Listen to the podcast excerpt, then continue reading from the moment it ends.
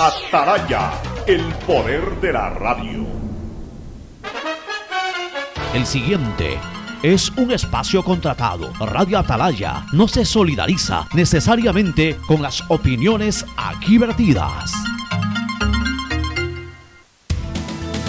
El siguiente en Radio Atalaya es un programa de opinión, categoría O, apto para todo público. La hora del pocho. La hora del pocho se viene con todo en Radio Atalaya. La hora del pocho. La hora del pocho. Alfonso el Pocho Car y su equipo traen para ustedes la opinión política, la opinión deportiva, más premios, sorpresas, regalos para sus oyentes. La hora del pocho. Aquí en Radio Atalaya. Cada día más líderes. Buenos días, este programa es auspiciado por Aceites y Lubricantes Gulf, el aceite de mayor tecnología en el mercado. Se viene la Feria Virtual de la Vivienda Vies desde este 23 de julio al 2 de agosto, el evento inmobiliario más importante del país con el respaldo de Proyecta TTV. Ingresa a www.feriavies.com.es. Navega desde ahora por internet con más facilidad. Claro te da el doble de velocidad a 50 megabits por segundo. Ven y sé parte de Claro. Conectado avanzamos. Universidad Católica Santiago de Guayaquil y su plan de educación a distancia, formando siempre líderes. Banco del Pacífico, el Banco Banco, con su línea de crédito Reactívate Ecuador al 5% de interés a tres años y con los primeros seis meses de gracia. CNT y los mejores paquetes prepago, tu chip con más de 3 gigas para navegar y minutos a todas las operadoras. Recibe además Facebook y WhatsApp. Cámbiate a CNT, conectémonos más.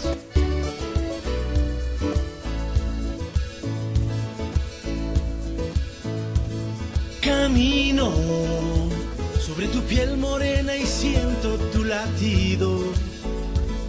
Y miro todo lo bueno que... 680 Sistema de Emisoras Atalaya. En su año 76, Atalaya nunca falla y marca la raya del bienestar, del progreso y la libertad de Guayaquil, de Ecuador y del mundo.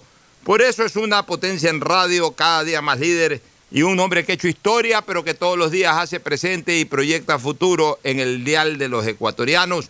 Este es su programa matinal, La Hora del Pocho del sistema de emisoras Atalaya, que como todos los días, aquí presente en este 21 de julio del 2020, fecha y semana, semana mayor de Guayaquil, recordamos, conmemoramos un aniversario más de su fundación, de su libérrima fundación histórica, aquel Guayaquil que se fundó tres veces y que tuvo en Francisco de Orellana a su principal baluarte para aquello.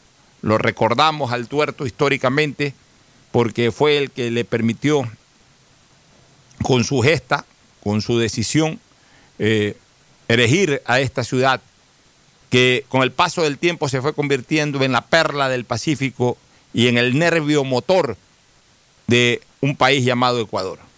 Desde siempre, desde su fundación, luego en su periodo de independencia, en la pre-república, y a partir de la república, a través del comercio, a través de la navegación, a través del empuje, minuto a minuto, de los guayaquileños por Guayaquil y por la patria, han hecho crecer a esta ciudad y a este país de una manera especial. Por eso el ser guayaquileño es motivo de orgullo y uno enarbola todos los días ese orgullo. Ser guayaquileño es sinónimo de ser orgulloso. El saludo de Fernando Edmundo Flores Marín Ferfloma al país. Fernando, buenos días. Eh, buenos días con todos, buenos días, Ocho. Efectivamente, a pesar de no haber nacido en esta bella ciudad, la quiero más. He hecho mi vida acá, desde pequeño vine a, a Guayaquil, que me yo con los brazos abiertos y me siento más guayaquileño que muchos que nacieron acá, pero que muchas veces ni siquiera respetan a su ciudad. Yo a Guayaquil la respeto, la quiero y la admiro. Así es, mi querido Fernando. Además, tú has sido morador de barrios tradicionales de Guayaquil. Hoy ya no estás, hoy ya no estás en Guayaquil como buena parte, por lo menos de un, de un estamento social medio y medio alto económicamente hablando, eh, terminaron migrando a San Borondón, pero no por salir de Guayaquil. Lo que pasa es que hoy vivimos un esquema distinto de, de- justamente de, de residencia, ¿no? Eh, no nos estamos fijando tanto en, en estas jurisdicciones, sino en el hecho de formar parte de, de un área de movimiento que es realmente similar o es, o es lo mismo. O sea, San Borondón, lo lo, que se llama San Borondón jurisdiccionalmente no es otra cosa que el mismo Guayaquil separado ese territorio por un puente o por hoy por dos puentes. Igual, eh, mira, para mí Guayaquil comprende San Borondón y Durán, o sea, El Gran Guayaquil. el Este, Gran de, Guayaquil de está- hecho, de hecho, mira, yo, yo le explicaba a mucha gente este, que en los Estados Unidos, en la Florida y especialmente en la zona que llamamos Miami, pasan situaciones similares. Por ejemplo, Buenos Aires, ya, pero por ponerte un caso en lo que conocemos como Miami, Coral Gables es una jurisdicción totalmente distinta a Miami. Doral también. Ya, el Doral también. O sea, tienen su propio municipio, pero están eh, en Miami. O sea, eh, Coral Gables de Miami no lo separa nada, ni siquiera un puente. O sea, tú entras eh, en, en una calle y de repente dice, eh, Welcome Coral Gables, bienvenido Coral Gables. Y es otra cosa. Es más, cuando te dan la dirección en Coral Gables, tú tienes que poner, tienes que poner Coral Gables. Coral Gables, Florida. Como acá, si que quieres enviar algo a una residencia en San Borondón, tienes que poner San Borondón, Guayas. Ya no puedes poner Guayaquil. Pero Coral Gables es Miami. Eh, El, Doral es exactamente lo mismo, es Miami. Eh, pero obviamente eh, jurisdiccionalmente pertenece a un municipio, que es el municipio del Doral. Y así por el estilo, pero somos una misma cosa. Yo te decía pues que, que, tú en tu época juvenil y de madurez eh, residiste pues en, sectores muy guayaquileños, como Sí, por ejemplo el barrio Orellana y el barrio del Centenario, ¿no? Eh, Exactamente, son los o sea, sitios donde- son los sitios en donde te desenvolviste, eh, barrios absolutamente guayaquileños. Tú sí sabes una cosa, Fernando. ¿Sabes cuál es una ilusión mía? En algún momento poderla organizar, no necesariamente como autoridad, uno no necesita ser autoridad para desarrollar estas iniciativas. De repente en algún momento cuando ya todo se restablezca y, y haya también un apoyo comercial para eso.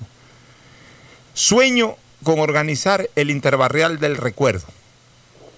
Para poner el interbarrial del real de recuerdo. los barrios, o sea, que sean moradores de los No, barrios. no, no, pero espérate. de. Ya, pero por eso te digo, el interbarrial del recuerdo. ¿Cuál es el interbarrial del recuerdo? Que por ejemplo, y, y- y para un sub 50, o sea, de 50 años para arriba, se reúna la gente que en algún momento habitó en los, barrios. Entonces, tú te reúnes con gente del barrio Orellana, por ejemplo, y juegas por barrio Orellana. Ahora tú puedes estar viviendo en San Borondón, el otro compañero tu- tuyo del barrio Orellana puede estar viviendo en Aurora, eh, el otro puede estar viviendo en playas, o puede estar viviendo en Quito, o puede estar viviendo en Ambato, o puede estar viviendo en Florida, pero por ahí arman un equipo y los que viven fuera de la circunscripción vienen si es que quieren venir eh, a jugar y, y si no, pues los que, aunque vivan en jurisdicciones distintas, el barrio en juegan por el barrio de la del cual formaron parte. Exacto. O sea, el barrio Orellana y el barrio Garay. O sea, los barrios que habían antes eh, en Guayaquil. Es una manera, es una manera de reunificar a los viejos amigos. A través de lo que hicieron en su juventud. La pelota. Si tú sí te acuerdas, Fernando, que la, la gente migraba pues de un barrio a otro. Tú de repente te ibas con tu gallada a otro barrio y le sacabas un 5 ahí, jugabas interfútbol y apostabas ahí la cola, apostabas cualquier cosa. Yo, yo recuerdo, yo vivía frente a la piscina olímpica, en donde hoy este, esa- esas viviendas fueron finalmente vendidas o comercializadas y ahí las compró el Oro Verde y levantó el edificio de parqueos. Parqueo, correcto. Exactamente, yo vivía frente a frente con Aso Guayas. La puerta de mi casa estaba exactamente al frente de la puerta de Aso Guayas. Y la pelota de indoor, ahí se jugaba, obviamente los mayores, yo era pelado, yo no jugaba, pero yo no me perdía. A las 3 de la tarde yo estaba en la esquina de Avenida del Ejército, entre Mascote, perdón, en, en- en Avenida del Ejército, entre Hurtado y 9 de Octubre. Ahí se jugaba, en, en- en donde por, eh, hoy es la entrada al, al hotel hoy día. la entrada al hotel y la entrada también al sitio de parqueo. Bueno, eh, en esa época pues no había ni el hotel y menos el edificio de parqueo. Pero la gente que vivía por ahí jugaba indoor fútbol. Entonces yo a las 3 de la tarde ya me sentaba y eran unos partidos de fútbol, pero a muerte. Se reunían cinco o seis equipos y jugaban, entraba uno, salía otro y apostaban. y muchos de esos equipos se venían de otros lados, venían de la zona de Luque y Santa Rosa, o sea, de, de donde era Radio Cristal, de donde era Luxán. Había gente, eh, habían barrios de más atrás, eh, hacia el sur, que se venían. Por ahí no faltaba algún equipo que venía del Parque La Madre. eh, había algún equipo del barrio Orellana, caían por ahí, más la gente que vivía en el sector, y armaban unos partidazos y eran apuestas y se tiraban contra la acera, realmente eran unos partidos a muerte. Ahí jugaban hasta futbolistas, porque frente, mejor dicho, en los bajos de Azo Guayas vivía Vicente López, que ya para esa época era jugador de Barcelona, de Luxán. Eran unos partidazos. Entonces, por ejemplo, esa es una buena idea en un momento hacer el gran interbarrial del recuerdo para gente de 50 años para arriba. Es una linda manera de, así como hay ahora los, las Olimpiadas de exalumnos, que te permiten reencontrarte con tus compañeros de colegio eh, o de escuela, dependiendo de dónde sean las Olimpiadas. Asimismo, estas Olimpiadas, del, este interbarrial del recuerdo te va a permitir reunirte con viejos amigos eh, en la práctica de lo que hacían cuando eran muchachos, que era jugar pelota. ¿Qué te parece esa idea, Fernando? no, no, bastante sea, realmente uno puede mudarse de barrio, pero siempre añora el barrio donde creció, siempre añora los amigos que hizo en ese barrio. Eh, yo conozco un amigo que, que, vive también por acá y que todos los sábados se regresa a su barrio donde vivía antes a jugar volei para mantener contacto con sus antiguos vecinos de barrio. Entonces eso es algo realmente que, que vale la pena revivirlo, o sea, porque es la gente con la que uno creció, es la gente con la que uno compartió, con la que uno fue pues, haciéndose adulto. Ya después pues te cambias de barrio por circunstancias de la vida, te vas a, a vivir a otros lados y, y, vas cambiando, pero... Yo, yo sí, oye, la edad, yo, ya, yo sí quisiera... Años, yo sí quisiera... Eh, barrio en que he vivido. Oye, yo sí quisiera despertar el entusiasmo de firmas comerciales, ¿no? Deberían auspiciar este tipo de cosas. Las firmas comerciales están muy vinculadas últimamente a auspiciar solamente temas muy masivos, que además esto también es masivo, pero muy, muy vinculados a, la proyección nacional.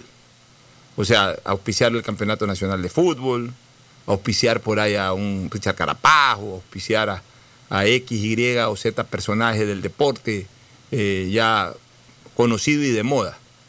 Pero deberían de, comenzar nuevamente como era antes. Antes yo me acuerdo que las pilas Rayovac y que siempre había auspiciantes para este tipo de cosas. Por ejemplo, que, un gran auspiciante eh, patrocine el, el, gran torneo interuniversitario. Sería maravilloso eh, activar el deporte universitario en, en, Guayaquil. Hablo de Guayaquil, lo ideal a nivel nacional, pero por lo menos en Guayaquil, en Guayaquil y San Borondón eh, hay, seis, o, hay seis o siete universidades. Entonces se puede hacer un lindo torneo interuniversitario. Yo no sé cómo está el tema de los torneos intercolegiales. Yo, yo creo que se perdió la masificación de los torneos intercolegiales. Ahora entiendo de, de que... De manera distinta. Yo, tú, yo, realmente no es como antes que... Antes participaban todos los colegios, ahora te participan 8, 10, 12 no, colegios. No, y, ahora, y ahora te hacen los partidos en horario de clase. O sea, el equipo sale pero los compañeros siguen en clase. Los compañeros siguen, antes los partidos eran en la tarde o, o, o, o los fines de semana. Clase, pues. Y lo digo yo que fui jugador del Javier y técnico del Javier.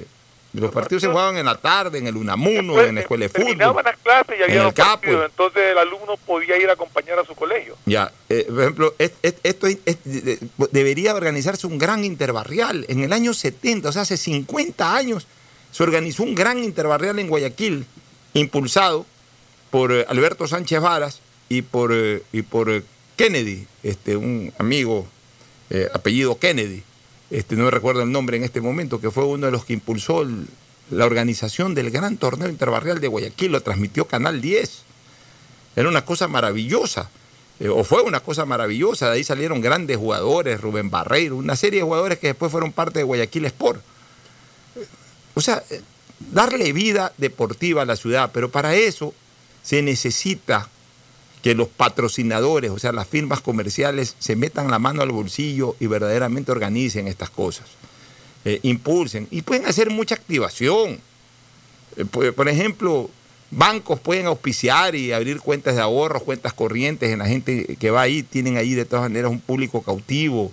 eh, bebidas gaseosas que pueden vender colas, ofrecer colas, bebidas también eh, de, poca eh, eh, tipo cervezas, por ejemplo, también pudieran auspiciar y ahí poner sus kiosquitos para vender una, dos cervezas. O sea, pueden activar comercialmente, pero por sobre todas las cosas pueden impregnar su marca comercial a cosas interesantes de la ciudad, a cosas importantes de la vida sociodeportiva de Guayaquil. Yo veo que los auspiciantes están demasiado alejados de la vida ciudadana. Se han limitado solamente a poner publicidad o a auspiciar las cosas de proyección masiva nacional. No se preocupan ya de ayudar a la ciudad a desarrollar este tipo de cosas. Y tampoco todo se le puede pedir a las autoridades competentes, ¿no? Al municipio, o a la prefectura, o, auto- o al propio gobierno. O sea, también deben de permitir que la sociedad civil organice este tipo de cosas y brindarles el auspicio correspondiente. Pues yo veo que eso no está ocurriendo. Eh, veo que realmente no están propensos a impulsar este tipo de ideas para que la ciudad pueda desarrollar todo este tipo de actividades. Por ejemplo, el gran torneo intercomercial. Sería maravilloso un gran torneo inter- intercomercial con todas las empresas comerciales como había antes. Antes había la liga comercial. De hecho, Barcelona y Emelec se estrenan en las ligas comerciales. Claro. Se estrenan en las ligas comerciales. Eh, a partir de ahí, los equipos, cuando todavía no había fútbol profesional aquí, era todo amateurismo, eh, la liga comercial eh, era uno de los principales eventos en donde participaban los equipos de esa época. Emelec, por ejemplo, armó su primer equipo no como institución, institucionalmente Emelec surge en 1929, pero la primera vez que sale el nombre Emelec en una competencia fue en 1924 en un torneo comercial en donde participó la empresa eléctrica como parte del comercio guayaquileño. Sacó su equipo, Pero le pusieron Emelec, empresa eléctrica. Participó como Emelec. Y participó como Emelec. O sea, porque habían este tipo de cosas. Ya no hay. Un lindo torneo intercomercial en donde participen los empleados de los bancos, en donde participen los empleados de- del comercio guayaquileño. Eh, eso puede ser de la alguna manera dirigido por la Cámara de Comercio, pero, pero se necesitaría que haya el auspicio suficiente. Pero no hay, no la hay. liga, la liga Salén y la liga pues, que era famosísima y donde salieron jugadores, eh, creo que de, de- de- de- de primer nivel que jugaron en, en grandes equipos en Emelec y en Barcelona, salían de estas ligas. La liga Salén me acuerdo que era una de las más, más nombradas. Yo creo que hace falta que, que el sector comercial, empresarial de Guayaquil auspicie este tipo de iniciativas. Ponga a la gente a entretenerse, ponga a la gente a competir. Oye, los que somos profesionales académicos, en este caso mi, mi profesión es, entre otras cosas, abogado de los juzgados y tribunales de la República, soy afiliado al Colegio de Abogados. Oye, ¿con qué intensidad que los días sábados jugamos en el torneo del Colegio de Abogados? O sea, antes no, antes no había canchas, pero había torneos buscándose. Ah, ah, eh, en una cancha a veces calle. jugaban mil y un Ahora torneos. que hay canchas, casi no hay torneos. torneos. Entonces, mira, o sea, así como los abogados, por ejemplo, que- o, o entiendo que los ingenieros comerciales también tienen un bonito complejo ahí por, Sí. por, por la, por la vía salitre, se reúnen, tienen sus torneos y todo. O sea, la gente disfruta. La gente disfruta cuando, cuando eh, a la gente le gusta que haya este tipo de organización, porque a, a nadie le gusta estar inven- ya, ya se acabó esa época. O sea, ya lamentablemente o prácticamente se ha acabado esa época de me paro en la esquina a ver quién llega y ahí me pongo a jugar. Ya, ya eso ya no existe.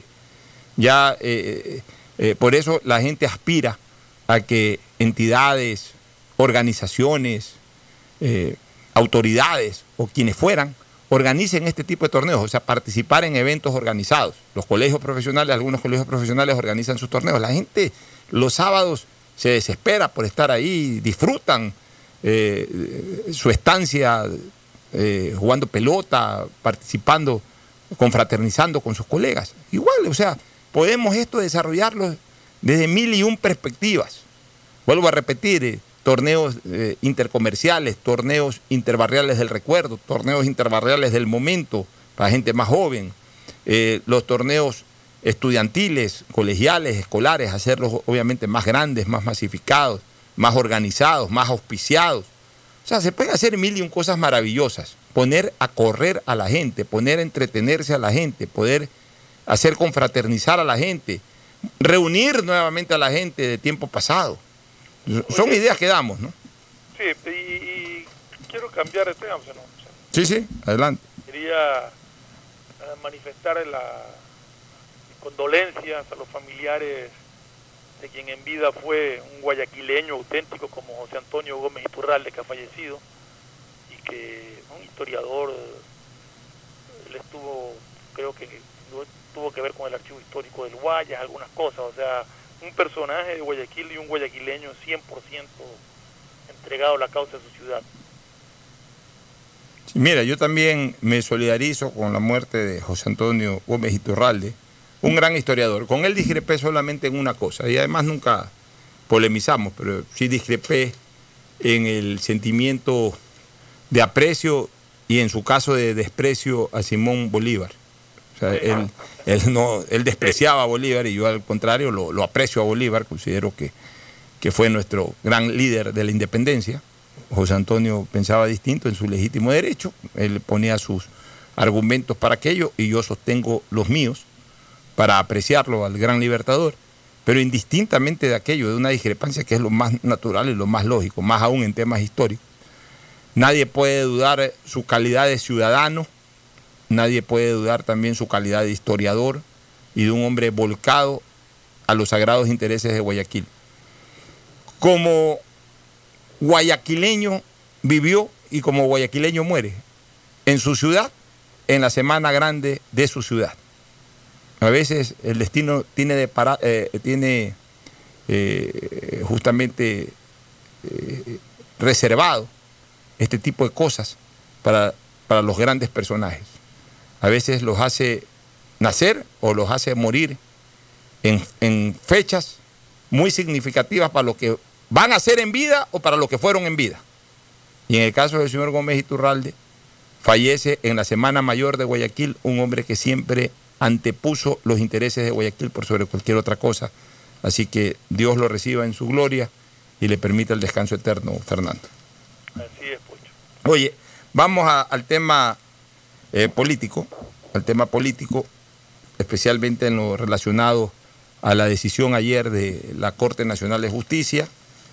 Se ratificó la sentencia por cohecho contra Correa y contra todos los eh, acusados y procesados los 19 adicionales, porque creo que fueron 20 personas al final. 21. Entonces,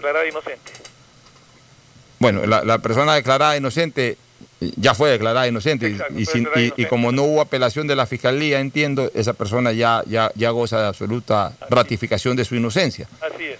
Ya, eh, los otros 20 obviamente fueron procesados, Correa y 19 más, y la corte, el Tribunal de la Corte Nacional de Justicia ratificó el, el fallo venido de primera instancia. Eso jurídicamente, ¿en qué estatus coloca a todas estas personas? Los coloca en un estatus de condenados por la función jurisdiccional ordinaria. Ya después de, que se digamos, de que se den los plazos para que se ejecutoríe esa sentencia, o sea, estamos hablando después de que ellos presenten el recurso eh, eh, horizontal de ampliación y aclaración. Se ha respondido ese recurso horizontal de ampliación y aclaración y, corran los, los días que la ley exige, ya ellos quedan sentenciados en, la, en, el, ámbito jurisdiccional ordinario. ellos tienen ahora de aquí lo que viene es un recurso extraordinario, es un recurso nada que ver con las pruebas. Por, e, por eso por eso, déjame explicarlo. Déjame explicarlo, por favor. La instancia jurisdiccional ordinaria es, de primera, o sea, de proceso inicial, y luego una instancia de apelación que es la segunda instancia. Ya. En ambas se valora absolutamente todo. Se valoran las pruebas, se contraponen la carga y la descarga de cada una de las pruebas y el juez toma una decisión en primera instancia. En segunda instancia, en el alegato de apelación, las partes tienen absolutamente el derecho de alegar en donde consideran de que no se ha cumplido o con el debido proceso eh, de manera absoluta, o por otro lado, incluso pudieran eh, apelar también la evaluación de las cargas y contracargas en cada una de las pruebas. Entonces, el tribunal de segunda instancia revisa la apelación de cada uno de ellos, vuelve a valorar las pruebas, la carga de las pruebas y las contracargas del alegato de defensa y toma una decisión final al respecto. Tiene tres opciones cuando toma esa decisión final. ¿Cuáles son esas tres opciones? La primera, ratificar la decisión inicial. La segunda, modificarla parcialmente. Y la tercera, revocarla. O sea, declarar todo en sentido contrario a lo que se declaró en primera instancia. Todos subieron con una apelación a una sentencia condenatoria de ocho años. Al final de la evaluación que se hizo en segunda instancia, el Tribunal Penal se ratificó plenamente, es decir, le ratificó los ocho años de condena. O sea, no las modificó parcialmente, pudo haberlas modificado parcialmente en qué sentido, que no son ocho, sino cuatro años o tres años. Pudo haber considerado el Tribunal de Segunda Instancia la, no existencia en la participación de una persona en el delito y pudo haberlo absuelto. Este, y si eso ocurría, pues sobre esa persona había una revocatoria de la decisión inicial, una modificación total, o podía ser una modificación parcial, podía haberle cambiado incluso eh, eh, el, nivel de participación y por eso le podía rebajar la pena, o podía ratificarse plenamente en lo que decidieron los jueces de primera instancia. Eso fue lo que hizo el tribunal el día de ayer en segunda instancia. Y ahí acaba el proceso ordinario. Pero, pero aparte de los ocho años de. Hay otras sanciones adicionales. sí, 25 años de inhabilidad en, ¿cómo en tus derechos ciudadanos.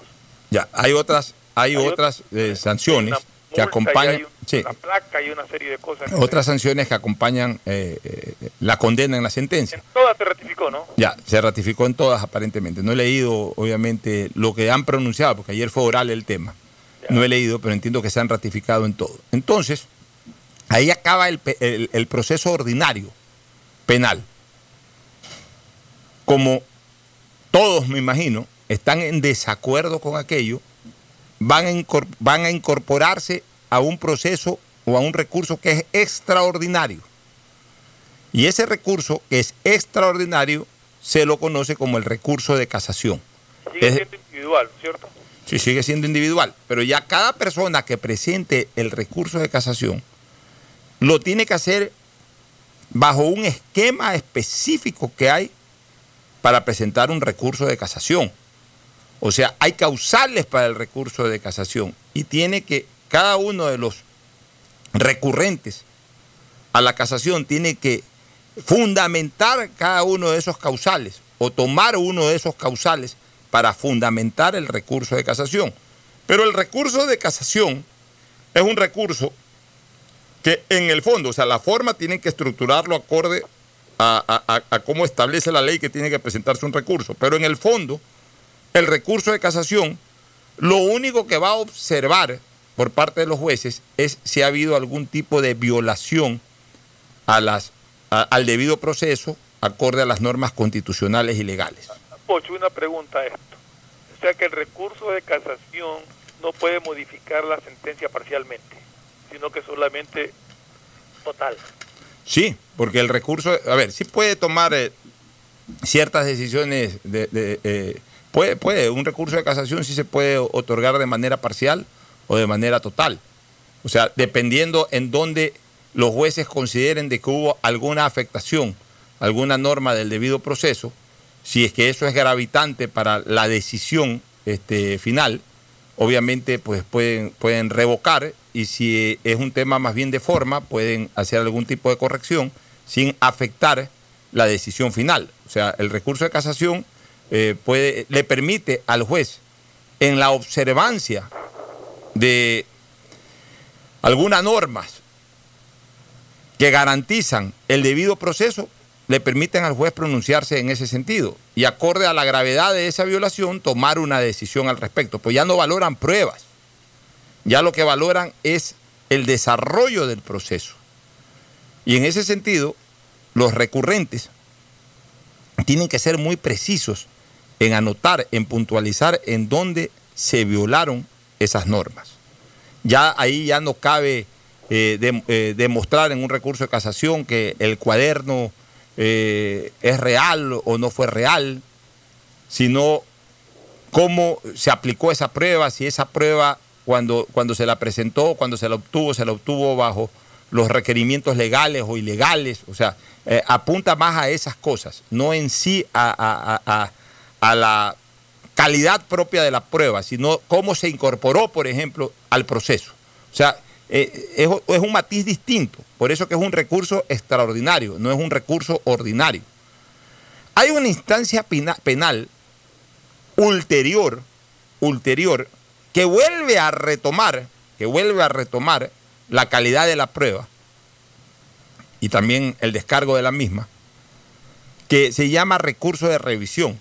ese es un recurso, ese es un recurso muy ulterior una vez que ya queda absolutamente ejecutoriada la sentencia, una vez que incluso ya está ejecutada la sentencia, en algún momento y con una condición sin non, que aparezca una prueba contundente, nueva, totalmente nueva, distinta, que haga pensar a los jueces o convencer a los jueces que tratan el recurso de revisión de que lo que fallaron las instancias ordinarias fueron absolutamente equivocadas.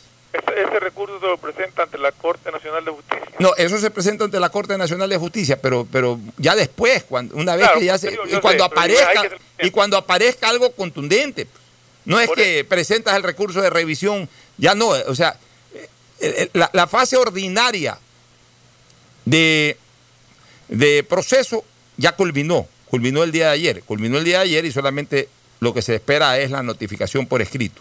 Ya. Una vez que culmina la fase ordinaria del proceso, existe, vuelvo a repetir, esta instancia extraordinaria que es el recurso de casación. Y de ahí ya se ejecutoría. Una vez que haya el pronunciamiento en casación, ya se ejecutoría y ya queda en firme la sentencia y ya se ejecuta la sentencia. Ahora, hay otras instancias paralelas, paralelas, que no afectan que se ejecutoría y sobre todo que se ejecuten las sentencias. ¿Cuáles son esas instancias paralelas? La instancia constitucional y la instancia internacional. La instancia constitucional es que tú presentas una acción extraordinaria de protección para que en la evaluación que haga la Corte Constitucional, algo parecido a los recursos de casación, no en el fondo de la prueba, sino en eh, la violación a principios constitucionales que afectaron el legítimo derecho a la defensa o al debido proceso, la Corte Constitucional en algún momento se pronuncie retrotrayendo a otra instancia o tirando para atrás nuevamente eh, eh, eh, lo resuelto por la justicia ordinaria. Pero eso se producirá en su debido momento cuando la Corte Constitucional se pronuncie y la mera presentación del recurso no frena la ejecución de la sentencia. Y lo mismo con el tema internacional. Pues el tema internacional es para que en algún momento, cuando haya un pronunciamiento internacional, en base a lo que determine el pronunciamiento internacional, se pueda vincular al proceso. Pero tampoco frena la ejecución de la pena. Por tanto, la ejecución de la pena y el evitar que se ejecutoríe, previa a la ejecución, que se ejecutoríe la sentencia, evitar que se ejecutoríe, hasta este momento solo se podrá frenar con la presentación de un recurso de casación. Después del recurso de casación, pronunciado el recurso de casación, va la sentencia y van las penas tal cual como las termine determinando el Tribunal de Casación. No sé si ha quedado clara la explicación. Ahora, ¿qué tiempo toma todo esto? Para la gente que está pendiente de los tiempos, ya lo he dicho anteriormente y lo reitero ahora. Tiene que haber primero la notificación por escrito. Ayer fue el, pronunciamiento oral. O sea, ojo con una cosa.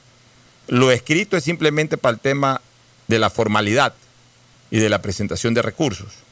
Ya lo escrito no cambia lo que ayer se pronunció oralmente. O sea, ya la sentencia que se pronunció ayer, esa es la que va a estar escrita.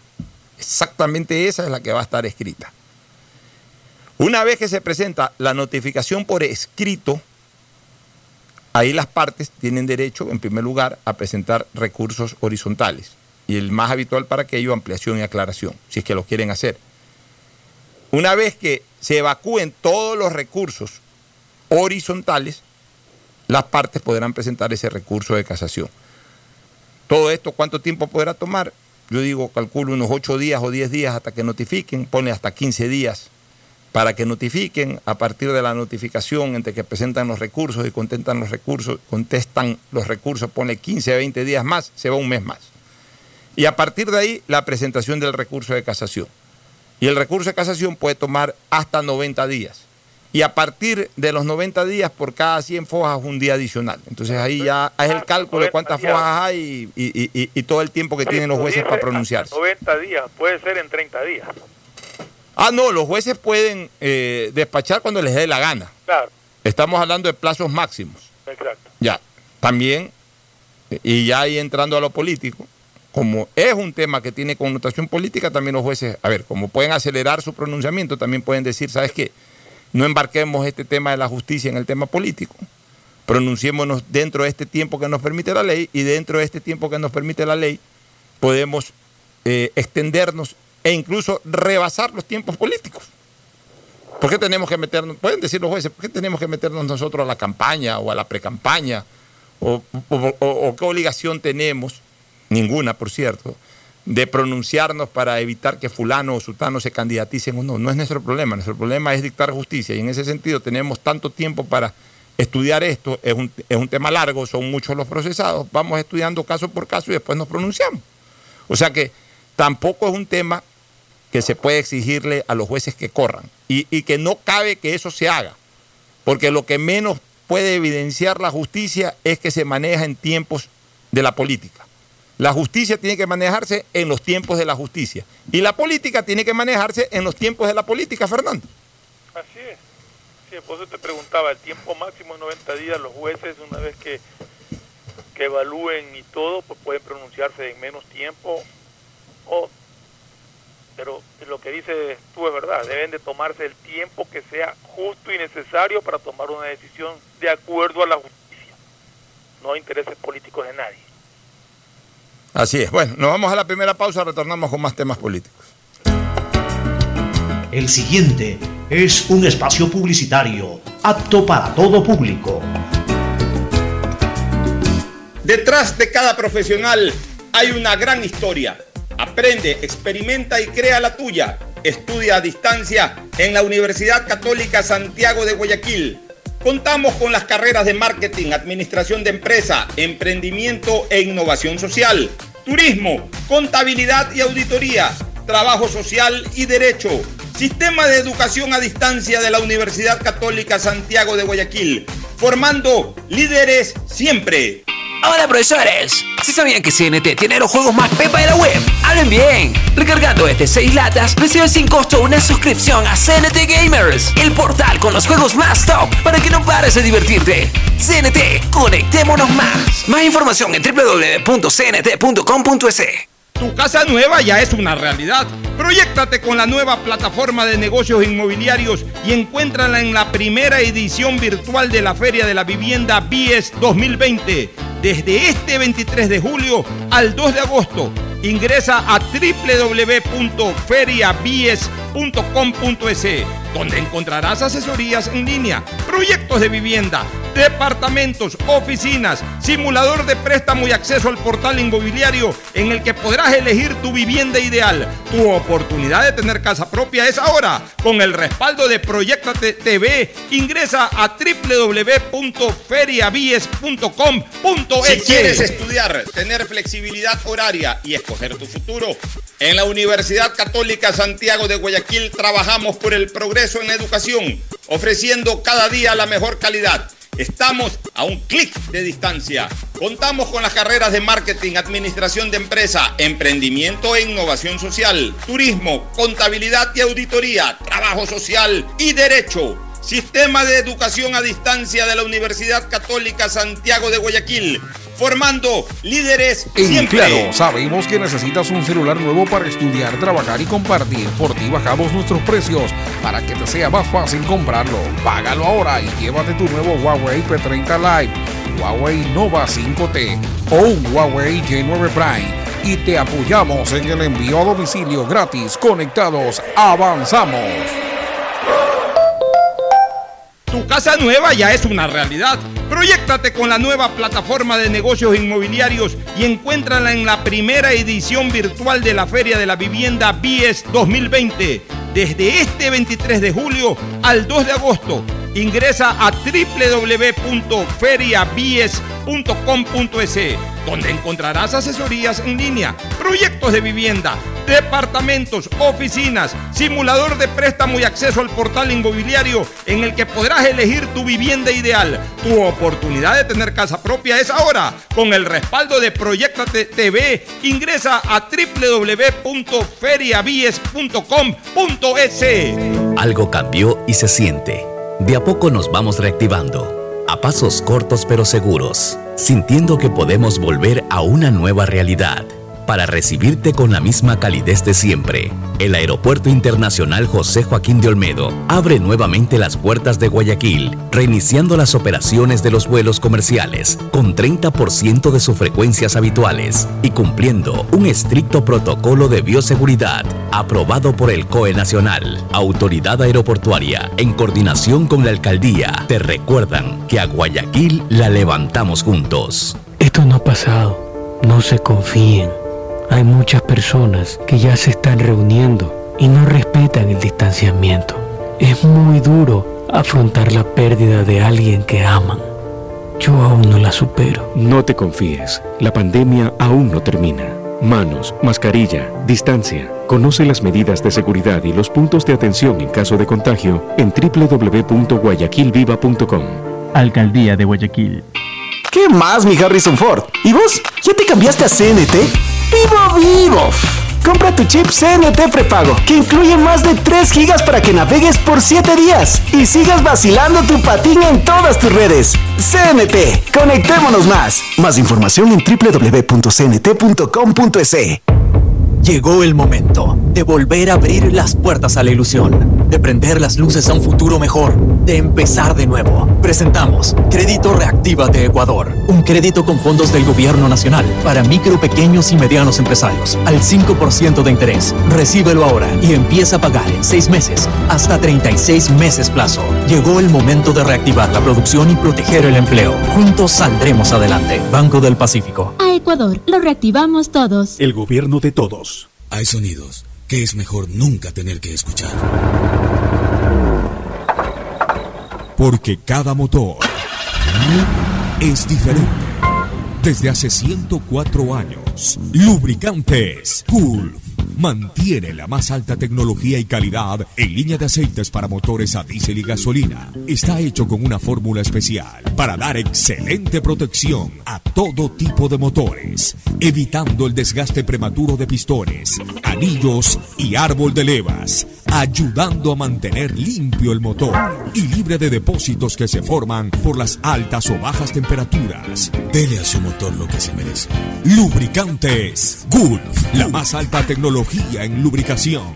104 años preservando la vida de su motor. Lubricantes Gulf. Gulf es más lubricante.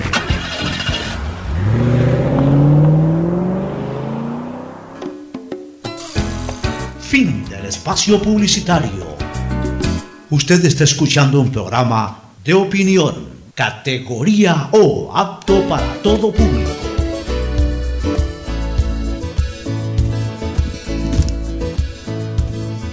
Camino sobre tu piel morena y siento tu latido. Bueno, retornamos y vamos a lo político, a lo político preelectoral, este, Fernando. Veo que surgen candidatos por todos lados, ¿no? Eh, anoche o ayer ha anunciado su incorporación como precandidato el expresidente del Barcelona, Isidro Perfecto Romero Carbo. También eh, ha señalado su intención de participar el actual asambleísta Guillermo Celi por el movimiento de Suma Y también ya ha advertido su intención de presentarse como precandidato el ex candidato a la, el quíntuple ex candidato a la presidencia de la República, Álvaro Novoa Pontón. Hoy, hoy día mientras escuchaba eso, yo decía, bueno, en, en este país tenemos un cinco veces presidente y un cinco veces candidato a la presidencia, que va por su sexta candidatura, ¿no? Sexta candidatura. que va por su sexta candidatura. Bueno, Velasco fue cinco veces candidato y cuatro veces fue presidente de esas candidaturas. Acuérdese, amigo oyente, acuérdese que Velasco Ibarra ganó cuatro elecciones, llegó eh, una vez al poder por una revolución popular, la del 28 de mayo, pero también perdió una elección. O sea, Velasco Ibarra no, no, no murió invicto. Velasco Ibarra perdió la elección con Carlos Alberto Arroyo del Río en las elecciones para el gobierno de 1940. O sea, fue cinco veces también candidato a la presidencia. La diferencia es que ganó todas menos una. Y en el caso de Álvaro, en las cinco ocasiones en que se lanzó, ganó una que se la escamotearon y el resto las perdió. A ver, él participó en la del 98, 2002, 2006, 2009 y 2013, claro. Participó en, en, en cinco candidaturas y va por la sexta. Y, y al mismo tiempo... Pero, Pocho, sí. la candidatura de Álvaro, según sus propias palabras, estaba por el, movi- por el partido, movimiento Adelante, Ecuatoriano Adelante. Así es. Ese está cuestionado, tengo entendido, ¿o no? El movimiento eh, Adelante Ecuatoriano Adelante, que es un movimiento político y que es el que le permitiría inscribirse sin pedirle permiso a nadie, como se dice, este, está en este momento en proceso de extinción, Exacto. pero no está extinguido. No está extinguido. Ni todavía. hay, ni hay resolución en contra todavía del Consejo Nacional Electoral, está pendiente. Otras organizaciones políticas que entraron en el mismo proceso de extinción ya fueron extinguidas. Y están seguramente en proceso de apelación, si es que están apelando. No sé si estén apelando al Tribunal Contencioso. O sea, el caso de el movimiento de Álvaro Novoa y de otros dos movimientos provinciales en Guayas están todavía esperando pronunciamiento del Consejo Nacional Electoral. Ahí viene la discusión legal. Hasta el 19 de junio había plazo, o, o era el tiempo en que tenía que pronunciarse el Consejo Nacional Electoral, porque el 19 de junio se cerraba el libro de, de registros O sea, se tenía de que organizaciones sobre políticas. los partidos o movimientos que podían auspiciar una candidatura presidencial. O sea, que podían participar en el proceso electoral del 2021. Hay una tesis que dice que no, que ese era para los partidos que, que querían inscribirse. Bueno, pero hay otra tesis que es muy lógica.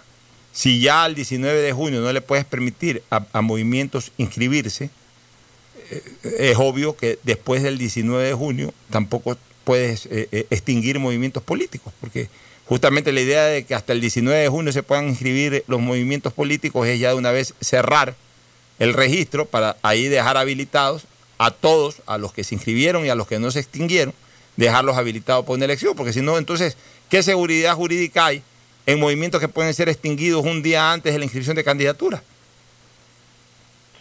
O sea, siempre, siempre hay un plazo para todo, pues, ¿no? Para eso hay un calendario electoral, pero bueno, hay esa discusión eh, política y esa discusión jurídica al interior del, del- Consejo Nacional Electoral. Pero en todo caso, Álvaro Novoa ha anunciado su pretensión de participar. Mira, una vez más, son múltiples los candidatos. A eso tienes que agregarle a Guillermo Lazo, tienes que agregarle a Lucio Gutiérrez, tienes que agregarle al correísta que vaya, al de la corriente correísta, sea por, el Centro Democrático, sea todavía incluso por fuerza, eh, por fuerza Compromiso Social, porque todavía no ha sido extinguido. Se ha iniciado el proceso, a mi criterio también extemporáneamente. Pues se ha iniciado el proceso de extinción, pero todavía no está extinguido. Entonces hay que ver por qué lado va el candidato correísta. Tienes eh, al propio Partido Social Cristiano, que está en este momento en el proceso de designación de un candidato, a lo que su líder máximo ha señalado puede ser propio o puede ser de por fuera del partido, al que se lo invite a participar. O sea, también están dentro de ese proceso. Tienes otros Y tienes otros candidatos posibles, pero que no tienen cómo lanzarse todavía. Tienen, otros candidatos posibles que han anunciado su intención de ser candidatos, pero que todavía no tienen organización política definida. En el caso de, de Fernando Valda, entró dentro de este proceso de extinción eh, de compromiso social y otras dos organizaciones políticas más, bajo veredicto de la Contraloría. En el caso de Andrés Páez, presentó firmas, pero no fueron revisadas esas firmas y no se sabe qué va a pasar con esos movimientos políticos que presentaron firmas y, que no, no se las revisaron. Lo que sería un atropello jurídico terrible. O sea, yo tengo un cordial amigo que me escucha que no está de acuerdo con lo que yo digo. Pero, o sea, bueno, está bien, si él no quiere admitir de que se han dado una serie de atropellos al interior del Consejo Nacional Electoral, está en su derecho. Yo no me voy a pelear con él por eso, porque lo, lo- lo aprecio de sobremanera. Pero, él sabe, él sabe a quién me estoy refiriendo. hace años. No Ya. son atropellos de ahora. Perdón. Atropellos que se vienen dando desde hace Sí, años. y Están que- atropellando todo. Y justamente lo que pasa ahora es producto de esos atropellos. Ya, y además eh, eh, se están hasta acrecentando esos atropellos, porque ¿cómo no puede ser un atropello, Fernando?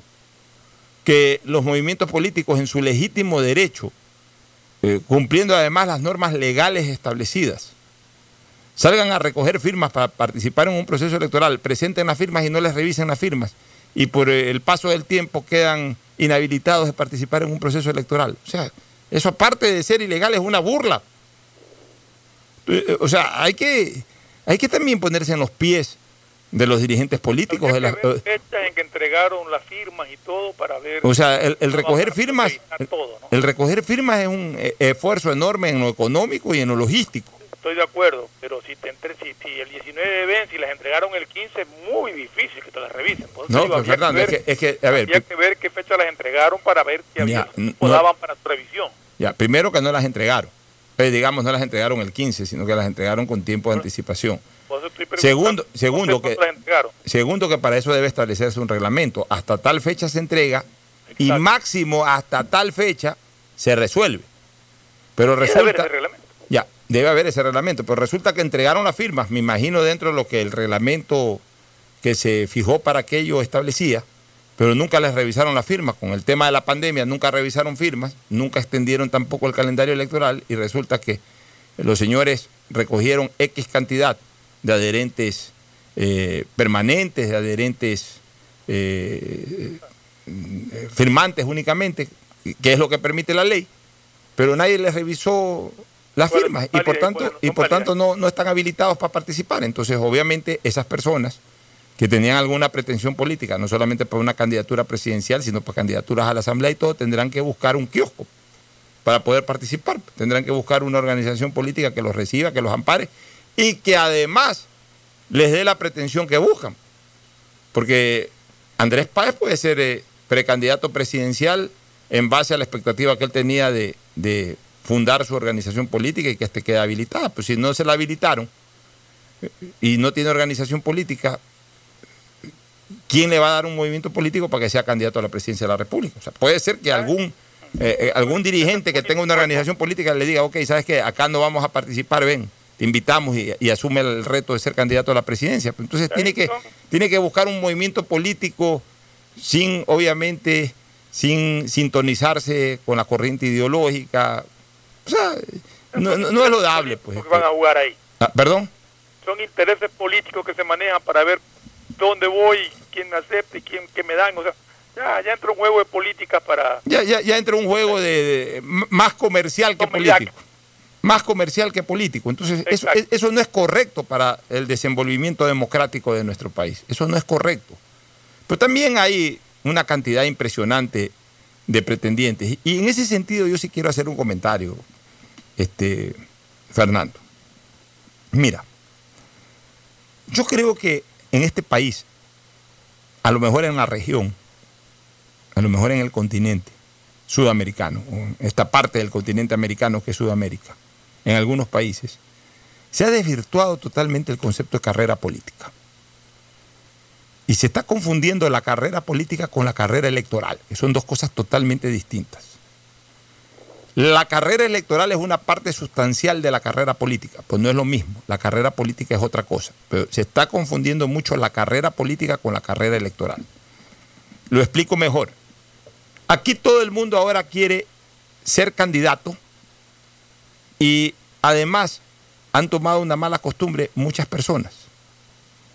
Toman la candidatura presidencial como el inicio de una carrera política y no como el final de esa carrera política. O sea, es como que un, y voy a poner un ejemplo casi exacto, Ferfloma, es como que algún aspirante a, a- formar parte de las Fuerzas Armadas de entrada quiera ser general. No, señor. De entrada eres conscripto.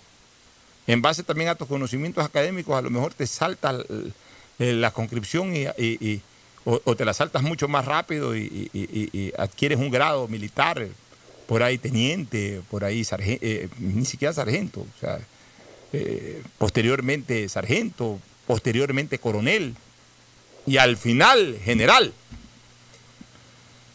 La política debe ser exactamente igual.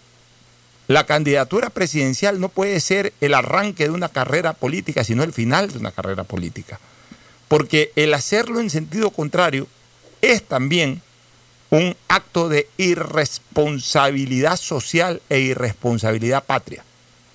O sea, tan devaluado está el concepto de una presidencia, tan desenfocado está el verdadero concepto de ser presidente de un país, que ahora todo el mundo quiere ser presidente de un país como que si fuera tan fácil como administrar una tienda o como ser, eh, no sé, pues gerente de, de- cualquier cosa.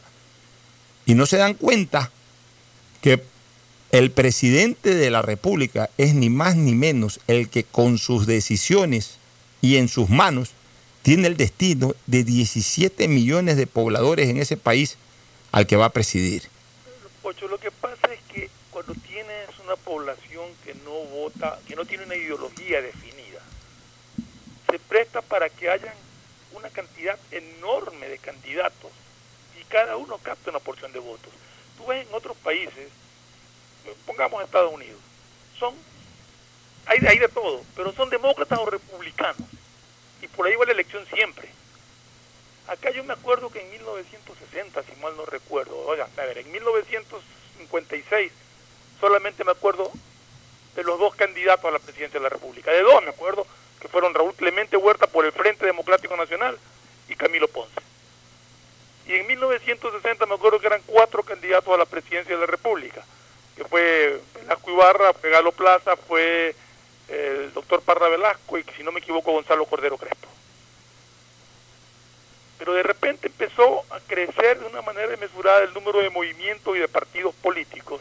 Y cada uno de esos movimientos o partidos políticos se siente con todo el derecho de poner un candidato presidencial.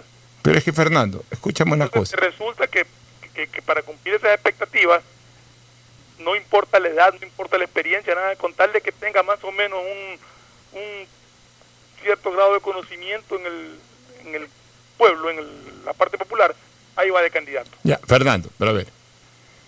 Lo único que yo creo que moralmente se debe exigir, porque tampoco se lo puedes poner en la ley, ¿no? Pero sí moralmente y políticamente se puede exigir, es que quienes intenten llegar al sólido presidencial ya hayan hecho algún tipo de tránsito, algún tipo de tránsito por la cosa pública.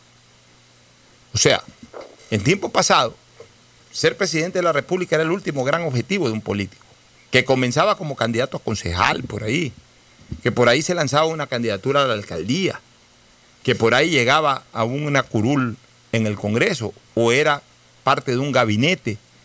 Pero, o sea, además de ser parte de un gabinete, en un gabinete de trascendencia nacional, que adquiera trascendencia nacional y que le permita dentro de, ese, de esa generación de trascendencia nacional tener posibilidades ciertas de ser un candidato destacado en el proceso electoral venidero y ahí pues ya obviamente corría el riesgo en la campaña de ganar o perder. El problema es que eso ya en este momento no se está dando en el Ecuador. En el Ecuador ahora cualquiera que medio alcanzó a parar una organización política se lanza de candidato a la presidencia de la República sin haber ejercido ningún tipo de liderazgo, sin haber destacado mayormente en ningún espacio político, aunque sea mínimo que haya transitado y en otros casos ni siquiera transitado por un espacio político. Y ya quieren ser candidatos a la presidencia de la República. Entonces, por eso que tú ves que eh, se reúnen tres personas o cuatro personas, de alguna manera consiguen las firmas, eh, eh, establecen una organización política y- y salen queriendo ser candidatos a la presidencia de la República. O empresarios o personas desvinculadas totalmente de la actividad política, que les entró el bicho de la noche a la mañana y salen por ahí en una rueda de prensa diciendo que van a ser candidatos a la presidencia de la República y no los conoce absolutamente nadie. Ya, Pocho, pero ahí es cuando viene la gente que vota, el votante, y dice que ya está harto de los políticos y le da voto a esta gente. No, yo no, no comparto Ahí- mucho ahí- tu ahí es criterio. ahí porque, porque al final de cuentas, porque al final de cuentas la gente puede decir todo lo que tú quieras, pero la gente sí termina reconociendo a quienes de alguna u otra forma eh, han hecho algún tipo de carrera política. Definitivamente sí. Ya, y, y- y también votan en muchas ocasiones por organizaciones políticas tradicionales. O sea, en, en tiempo pasado, un Camilo Ponce se lanza a la presidencia de la República en el 56 después de haber sido ministro de gobierno los cuatro años de, de- de José María Velasco Ibarra. Ya, por, por- por mencionarte algo. Este, Pancho Huerta Montalvo se lanzó en algún momento, pretendió ser eh, eh, candidato a la presidencia de la República en el 79, no le salió lo del 79. Se lanzó después en la del 84, pero después de haber sido, en, en el primer caso, exalcalde y exprefecto de Guayas, exalcalde de Guayaquil y exprefecto de Guayas, y luego ministro de Salud, más, más bien ahí se quemó y se lanzó como candidato presidencial en el 83. Entonces tú tenías una papeleta de seis, siete candidatos, pero todos candidatos con trayectoria, todos candidatos que ya habían sido candidatos a otras instancias, que habían tenido otros espacios de lucha, que habían madurado políticamente, aún siendo jóvenes. Un caso excepcional fue el de Jaime Roldós.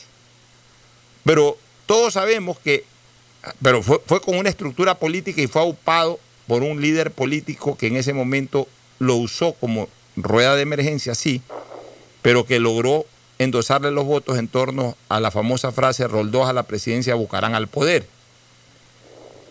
Pero lamentablemente, este Fernando, eh, eh, en tiempo actual, en tiempo actual, cualquiera ahora se lanza de candidato a la presidencia No, de la pero a ver, el 2006 ganó Rafael Correa. ¿Quién era Rafael Correa? Pero había ¿Qué sido ministro. Ministro tres meses, dos meses, tres meses. Ya.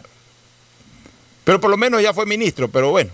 Pero eh, hoy estamos viendo en la palestra que se lanzan o, o que pretenden lanzarse algunas personas que no han sido nada.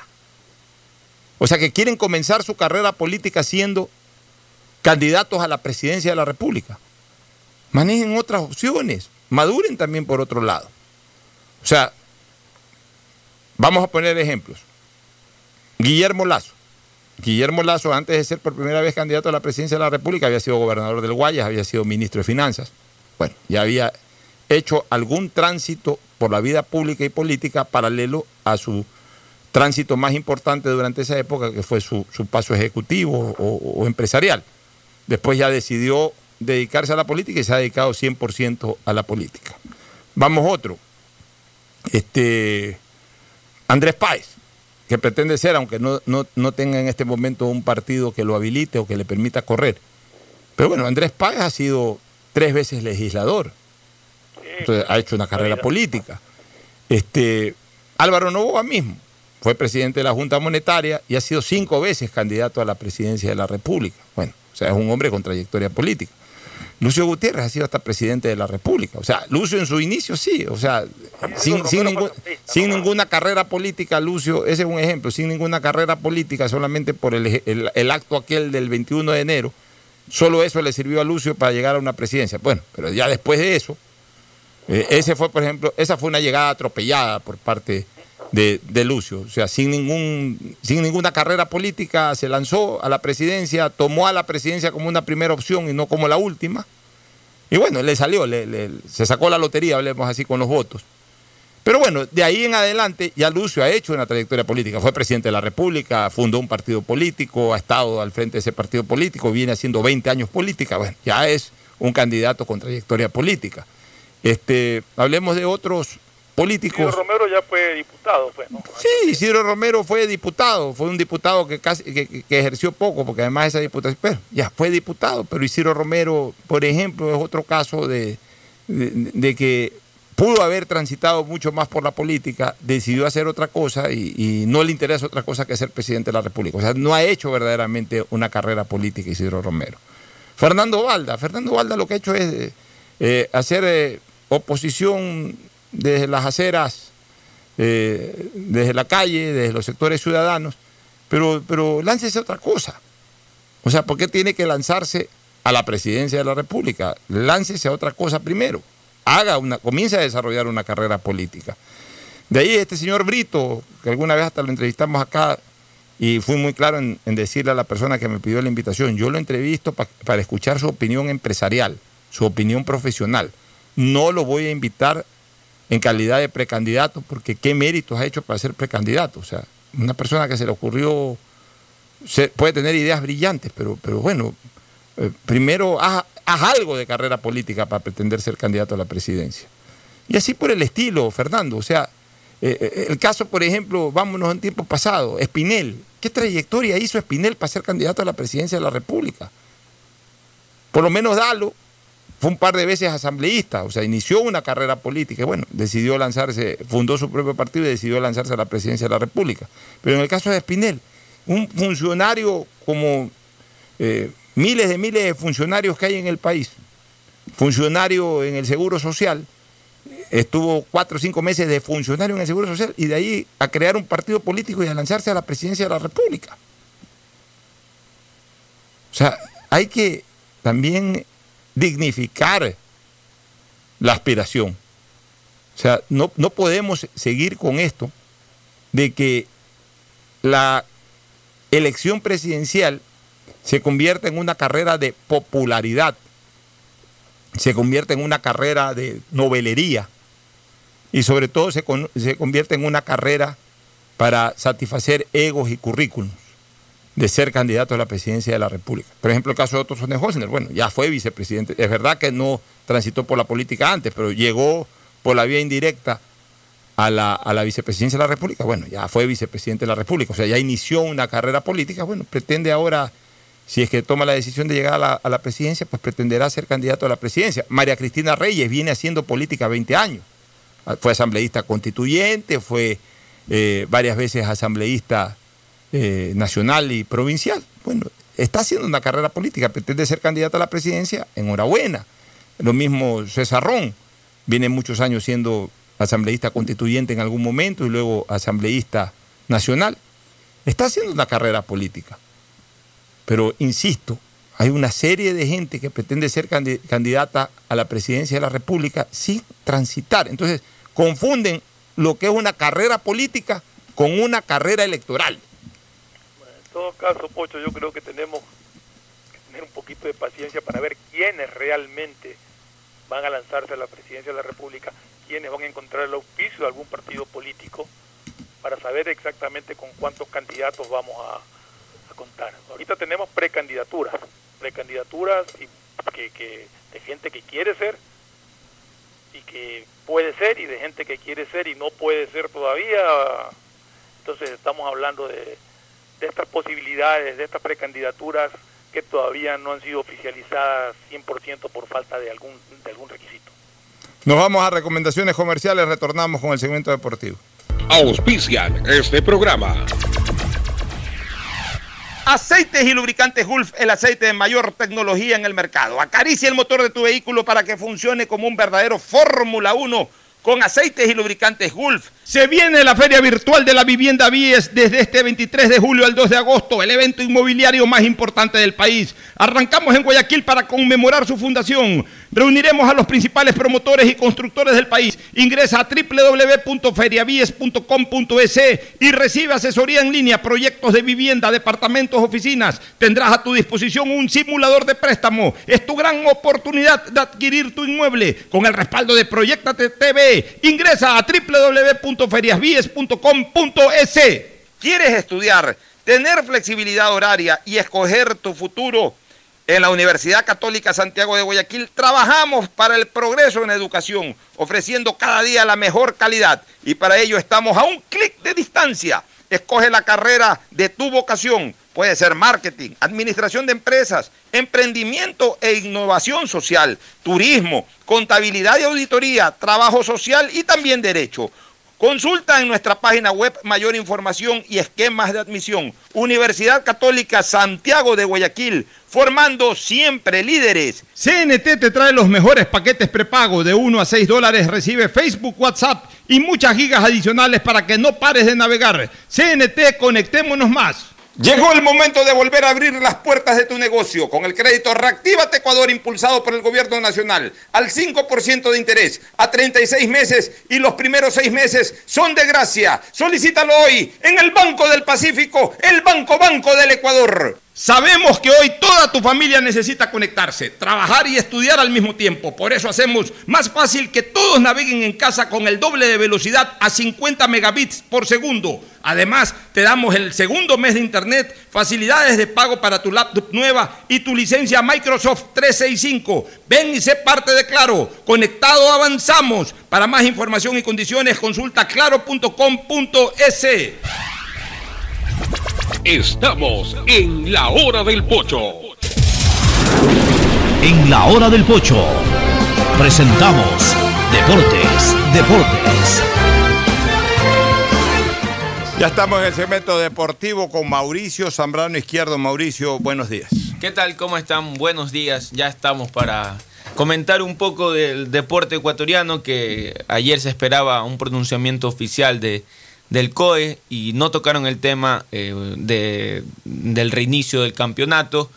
Hoy leí que hay una reunión entre el municipio de Quito y los dirigentes de la Liga Pro también. Parece que, que van a dar acceso bajo todos los protocolos para que en Quito se pueda jugar. Justamente ayer hablábamos de eso, pero en, caso de que en Quito no se pueda, alguna cercanía a, a- a la capital. Y vamos a ver, ojalá, la verdad es que lo que esperamos es que digan si es que va a haber fútbol la otra semana, porque yo creo que si la otra semana no arranca, ya tendríamos que pensar en ese famoso plan B. Sí, sí, sí. Yo creo que. Es más, ya estamos tarde. Sí. Pero todavía se podría ajustar si se arranca el 28 o el 29. Sí, como está Si no se arranca el 28 o 29, tienen que establecer otro sistema de campeonato. Un par de octogonales ahí, una cosa de esas, cuatro cuadrangulares, eh, algún sistema que permita que el torneo se desarrolle de una Porque manera se más expresa. la, la Copa Libertadores, Copa Sudamericana, se le ajustarán Se un calendario entonces, a, los equipos que están Eh, participando. Todo, todo va a ser muy complicado, la verdad, pero bueno, o sea, también seamos eh, conscientes de algo. En otros lados ni siquiera se habla de la posibilidad de reanudar torneos. O sea, en Perú, Perú está totalmente paralizado, Argentina, Argentina, nada. pero no se habla una yo veo de vez en cuando, ya casi ni, ni, ni veo esos programas argentinos, pues veo puro Zoom ahí hablando del pasado, hablando de cualquier cosa menos de la reactivación del torneo nacional, eh, eh, de la Liga Argentina. Colombia tampoco eh, saca humo blanco en cuanto a fecha de reapertura. Más bien nosotros somos los que por lo menos ya estamos manejando fechas tentativas. Y bueno, o sea, prioridad es la salud, ¿no? Prioridad es la salud. Yo creo que, yo lo que, lo que pienso es que el COE sí debe de tomar el tema del fútbol como un tema importante. O sea, eso de que no está en la agenda del día, o sea, yo creo que ya debe de estar con más frecuencia en la agenda del día. Por último, si quieren que no haya fútbol este año, que lo pongan en la agenda del día y digan no hay fútbol este año. O, o- o- o si creen que el fútbol debe de reaperturarse en agosto, en Agosto, septiembre, exactamente, que que, lo pongan en el orden del día y digan, ¿sabes qué? El fútbol se va a reanudar en agosto, en septiembre. Lo que, lo que sí me duele un poquito, no es que me molesta, pues sí me duele un poquito, porque soy hombre de fútbol, porque me encanta el fútbol y porque sé que muchísima gente está esperando novedades sobre el fútbol, es de que traten de cualquier cosa y el fútbol no entra en la agenda del día. Entonces, entra una vez cada tres sesiones o cada cuatro sesiones, es cada dos o tres semanas, a ver cómo va la cosa. O sea, yo creo que el COE debe de considerar al fútbol como algo importante. Estoy de acuerdo. Por eso es que yo critico sanamente a aquellos periodistas que a veces abren transmisiones de fútbol que están viviendo del fútbol, porque el periodista deportivo vive del fútbol, gracias al fútbol trabaja y gracias a ese trabajo come, vive. Salen con frases como comienza lo más importante de lo menos importante. O sea, ¿por qué el fútbol en lo menos importante? Yo no digo que sea lo más importante, pero tampoco es Lo menos. lo menos importante, aunque sea el primero de lo menos importante. El fútbol es muy importante en la sociedad. O sea, ya esta sociedad, la sociedad ecuatoriana, lamentablemente adoptó al fútbol casi de manera exclusiva. Eso es lo lamentable, que lo haya hecho casi de manera exclusiva, no al deporte, sino al fútbol, como su válvula de escape social. O sea, como, como aquella actividad que le permite de alguna u otra manera desfogar de las cosas que habitual, habitualmente hace de lunes a domingo. Que de lunes a domingo le genera atención, le capta preocupación, etcétera. Entonces, una cosa de esa naturaleza no puede ser lo más importante de lo menos importante. Una cosa de esas tiene que ser una de las cosas importantes.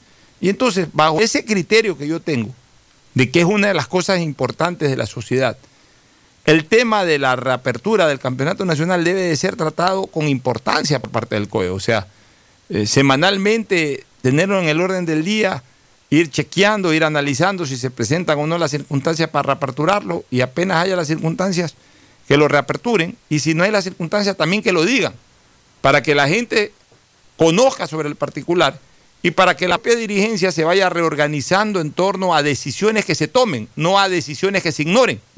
Mire Fer- que- Fernando, no sé si tienes algún criterio al respecto. Yo creo que tiene que tener la, la sensibilidad de determinar el inicio del campeonato. Y aquellas ciudades en las que se puede jugar no tienen problemas. Aquellas ciudades en las que no se puede jugar por las circunstancias que atraviesan a través de la pandemia, se les busque una sede alterna. Hay ciudades que no tienen problemas tan serios de, de COVID donde pueden ir los equipos a hacer su localía. Pero yo creo que el fútbol tiene que reactivarse también con responsabilidad ciudadana. Así es. El fútbol no es para que en el barrio pongan el televisor en la vereda y se reúnan 100 personas a, a mirar el partido. El fútbol se puede reanudar, pero que la gente lo vea en su hogar, no haciendo reuniones y peor eh, al calor de los tragos, quitándose las mascarillas y todo. No. O sea, eso es una preocupación que me imagino tiene el COE en la reapertura del fútbol. Pero eso ya es una responsabilidad ciudadana. Tenemos que aprender a ser responsables. No podemos seguir dando una lucha eterna a las autoridades incumpliendo normas. Sí, estoy de acuerdo. Mire que, que justamente hoy, eh, hasta sorprendido, veía que Barcelona volvía al Estadio Monumental luego de cuatro meses, volvió a, a pisar su, su estadio y hay que ver también si es que mañana se puede jugar este partido de, de este este simulacro que iban a hacer entre Gua- Barcelona y Guayaquil City. Aún no, hasta donde sea, aún no Pues si no está, pero a ver, pero si no está, a ver, Y pero que no hagan supuestamente iba a ser tonterías, televisado. Ya que no hagan tonterías tampoco. Ajá, cuidado. por- Si no está autorizado, si no está autorizado a, eh, al desarrollo de estos partidos, o sea, si no está autorizado un partido oficial, no puede estar autorizado un partido amistoso. Iba, iba a ser un... ¿Ah? Es entrenamiento. Claro, es un tipo simulacro televisado, exactamente. Pero a ver, ¿y, cuál es la diferencia de un partido de entrenamiento y un partido oficial? partido de entrenamiento no te causa la expectativa que un partido de campeonato nacional. Por eso yo decía hace un momentito que la preocupación del CUE va más allá del va allá por el comportamiento que pueda tener la ciudadanía en cuanto al desarrollo de los partidos, este tipo de reuniones que Pero hablamos. es que, pero es que creo Fernando, que un partido amistoso no te crea esa expectativa de, ah, reunámonos a ver. ¿no? Ya, está bien, pero a ver, a ver, cuidado. Eh, yo, yo comparto que si es un partido amistoso, es lo mismo que cualquier entrenamiento, si es que el partido no se transmite y nada. Si ya lo transmites por televisión, igual la gente va a tener la expectativa de verlo. O sea, ya, ya se lo pones en vitrina a la gente, si lo que le preocupa al COE es lo que ocurre fuera del estadio, ya un partido de entrenamiento o un partido amistoso, eh, transmitido por televisión y todo, que ni siquiera justifica, pero ya, ya podría crear el mismo efecto. O sea, yo creo que ya debe de reanudarse el torneo, ya, ya realmente la situación está para aquello con modificaciones. En aquellos sitios en donde el tema COVID todavía está fuerte, buscar una cancha eh, alterna para, para que se puedan jugar los partidos bajo las características propias de, de- de- de, digamos, Localía del, del de la localía de los equipos, las características propias de la localía, de las localías de los equipos. O sea, equipos de la sierra, se buscará una cancha alterna en la sierra. O sea, tampoco tenemos por qué obligar a los equipos de la sierra a venir a jugar de locales en la costa. Claro. Pero al final de cuentas da lo mismo que jueguen en la Atahualpa o que jueguen en la cocha de la Tacunga. Claro, eh, quizás la molestia de viajar una hora y pico en bus, pero ese es el sacrificio que hay que hacer, pues. O sea, igual va a jugar a 2.800 metros de altura, no, impo- no importa la capacidad del estadio porque es sin público. El Real Madrid dejó el Bernabéu, se fue a jugar al estadio Alfredo Di Stéfano, el campeonato. Pero hasta donde conocía el partido, este, el simulacro que se iba a hacer era para establecer, por ejemplo, el ingreso de jugadores, eh, la zona de, de, de camerinos, de visitantes, sí, pero eso de ahí ya entrada de los árbitros. El, el punto es, no lo televisen, no lo televisen, ¿para qué lo van a televisar si esa es la preocupación? Sí, además, eh, simulacro hay que hacer para pues, cómo tienes que entrar a una cancha. Pues se les explica cómo tienes que entrar con mascarillas puestas, entre un bus, eh, en el bus tendrán Hemos que... visto los protocolos en las ligas europeas, cómo están entrando los equipos. a la En cancha. el, en el bus tendrán que ir los jugadores sentados uno por, por cada En asiento la y no dos. concentración no comparten todos. Ya, o sea, pero eso de ahí no tienes que hacer un Claro. simulacro, pues tienes que dar una indicación, una cartilla, cómo tienen que ir y tienen que cumplirse y punto. O sea, a veces nos llenamos aquí de simulacros y tantas cosas.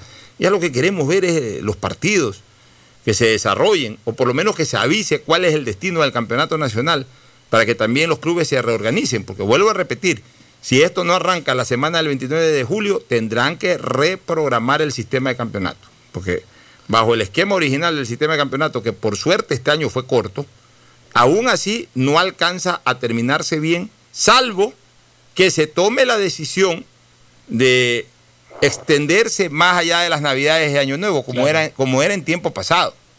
En, la- en los años 70, en los años 80, eh, la- las instancias finales enero. de los torneos se jugaban después de Navidad, después de Año Nuevo, se acababan a veces en enero. Pero si se creo- toma esa decisión, pues bueno. apretar la fecha. ¿Perdón? Yo creo que van a apretar la fecha y que van a hacer un poco jugar como ligas europeas. Y hasta cierto punto, el apretar las fechas, creo que sí es algo beneficioso para ciertos jugadores que nunca tienen actividad. Entonces los equipos se ven obligados a rotar más jugadores y van a poder jugadores que, que normalmente no tienen actividad entrar en juego. Y sobre En todo este ahora lado, con, con los cinco cambios, ¿no? Vamos, vamos a, Claro, vamos, con y todo. Vamos a una nueva pausa, retornamos, vamos a comentar eh, la posible nueva incorporación de Barcelona, Orejuela. Ya volvemos. El siguiente es un espacio publicitario apto para todo público. Detrás de cada profesional hay una gran historia.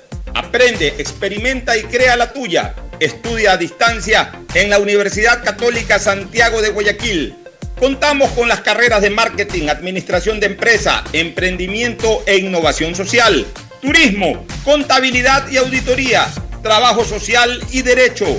Sistema de educación a distancia de la Universidad Católica Santiago de Guayaquil, formando líderes siempre. Hola profesores, ¿sí sabían que CNT tiene los juegos más pepa de la web? ¡Hablen bien! Recargando este 6 latas, recibes sin costo una suscripción a CNT Gamers, el portal con los juegos más top para que no pares de divertirte. CNT, conectémonos más. Más información en www.cnt.com.es. Tu casa nueva ya es una realidad. Proyectate con la nueva plataforma de negocios inmobiliarios y encuéntrala en la primera edición virtual de la Feria de la Vivienda BIES 2020. Desde este 23 de julio al 2 de agosto. Ingresa a www.feriabies.com.es donde encontrarás asesorías en línea, proyectos de vivienda, departamentos, oficinas, simulador de préstamo y acceso al portal inmobiliario en el que podrás elegir tu vivienda ideal. Tu oportunidad de tener casa propia es ahora. Con el respaldo de Proyectate TV, ingresa a www.feriabies.com.es. Si quieres estudiar, tener flexibilidad horaria y escoger tu futuro, en la Universidad Católica Santiago de Guayaquil trabajamos por el progreso en la educación, ofreciendo cada día la mejor calidad.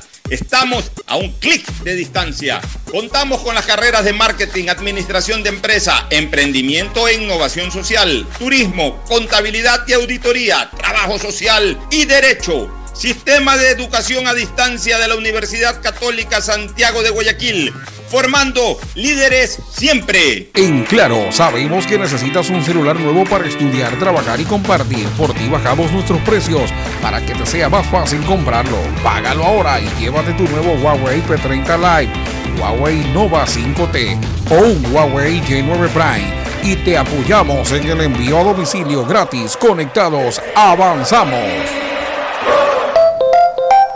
Tu casa nueva ya es una realidad. Proyectate con la nueva plataforma de negocios inmobiliarios y encuéntrala en la primera edición virtual de la Feria de la Vivienda BIES 2020. Desde este 23 de julio al 2 de agosto. Ingresa a www.feriabies.com.es, donde encontrarás asesorías en línea, proyectos de vivienda, departamentos, oficinas, simulador de préstamo y acceso al portal inmobiliario en el que podrás elegir tu vivienda ideal. Tu oportunidad de tener casa propia es ahora. Con el respaldo de Proyectate TV, ingresa a www.feriabies.com.es. Algo cambió y se siente. De a poco nos vamos reactivando, a pasos cortos pero seguros, sintiendo que podemos volver a una nueva realidad para recibirte con la misma calidez de siempre. El Aeropuerto Internacional José Joaquín de Olmedo abre nuevamente las puertas de Guayaquil, reiniciando las operaciones de los vuelos comerciales con 30% de sus frecuencias habituales y cumpliendo un estricto protocolo de bioseguridad aprobado por el COE Nacional. Autoridad Aeroportuaria, en coordinación con la Alcaldía, te recuerdan que a Guayaquil la levantamos juntos. Esto no ha pasado. No se confíen. Hay muchas personas que ya se están reuniendo y no respetan el distanciamiento. Es muy duro afrontar la pérdida de alguien que aman. Yo aún no la supero. No te confíes, la pandemia aún no termina. Manos, mascarilla, distancia. Conoce las medidas de seguridad y los puntos de atención en caso de contagio en www.guayaquilviva.com. Alcaldía de Guayaquil. ¿Qué más, mi Harrison Ford? ¿Y vos? ¿Ya te cambiaste a CNT? ¡Vivo, vivo! Compra tu chip CNT prepago, que incluye más de 3 gigas para que navegues por 7 días y sigas vacilando tu patín en todas tus redes. CNT, conectémonos más. Más información en www.cnt.com.es. Llegó el momento de volver a abrir las puertas a la ilusión, de prender las luces a un futuro mejor, de empezar de nuevo. Presentamos Crédito Reactiva de Ecuador, un crédito con fondos del gobierno nacional para micro, pequeños y medianos empresarios al 5% de interés. Recíbelo ahora y empieza a pagar en 6 meses hasta 36 meses plazo. Llegó el momento de reactivar la producción y proteger el empleo. Juntos saldremos adelante. Banco del Pacífico. A Ecuador, lo reactivamos todos. El gobierno de todos. Hay sonidos que es mejor nunca tener que escuchar. Porque cada motor es diferente.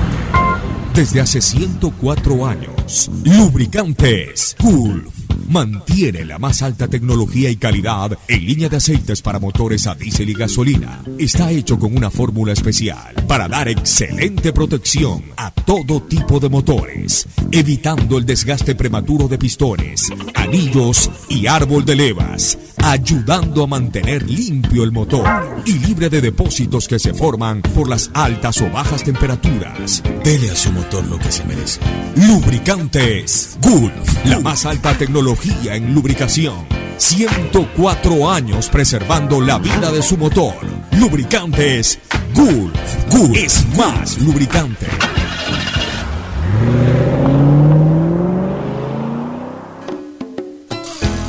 Fin del espacio publicitario. Usted está escuchando un programa de opinión, categoría O, apto para todo público.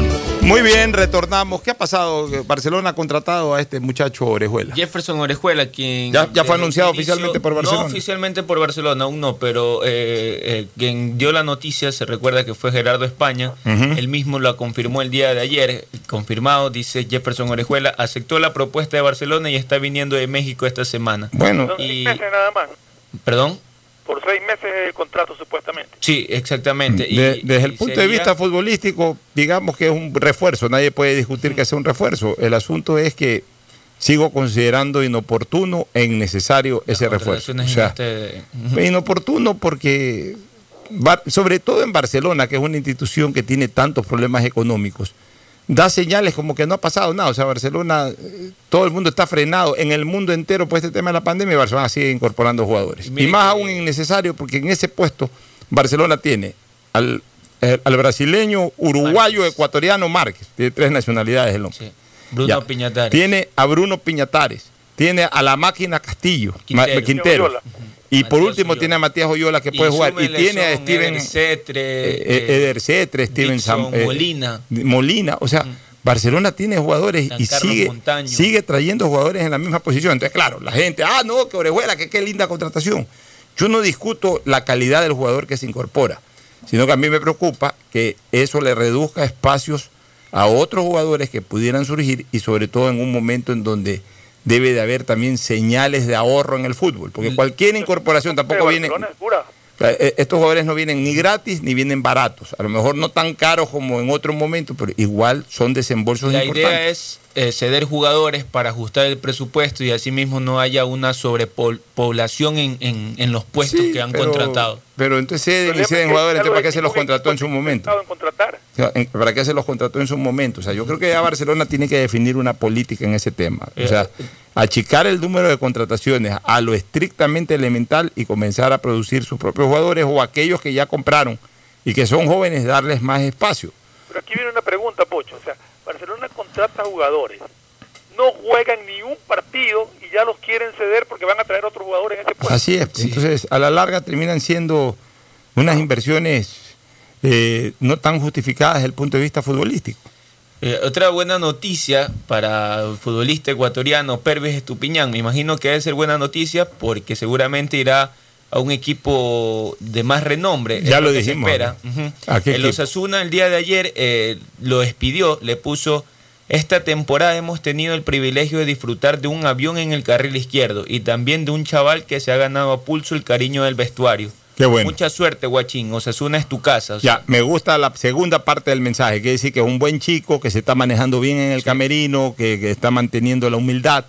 Eso es bueno. Es, la segunda parte es más que lo que, o sea, lo que no ven los ojos es más importante que lo que ven nuestros ojos.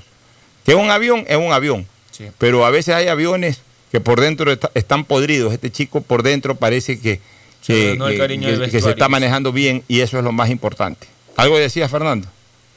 Que eso suena a despedida, no sé dónde Sí, es una despedida. Se va, ¿no? Lo a mí no me extrañaría que este muchacho termine en un Atlético de Madrid Eh, o termine en, bastante en el Atlético. o en un Villarreal, en un Jugador, equipo. pero yo creo que tendría muy buen nivel en esos equipos. Sí, Yo, yo pienso que sí. Y más aún, acuérdese, ¿quién es el técnico del Villarreal? El de Villarreal, eh, no sé si. no es el técnico, no es el chileno. ¿En qué No, equipo está no, el chileno? Pellegrini es del Betis. Bueno, el del Betis, correcto. No me sorprendería que Pellegrini, que está muy ligado a los Paz, este, por ahí haya conversado con Paz, incluso, oye, ¿cómo era este muchacho cuando recién surgió? Y- y- Hay un equipo enorme, enorme, que tiene problemas en la banda izquierda. Tiene un jugador ya veterano y tiene otro que, que, que le rinde, pero no es ¿Cuál es ese?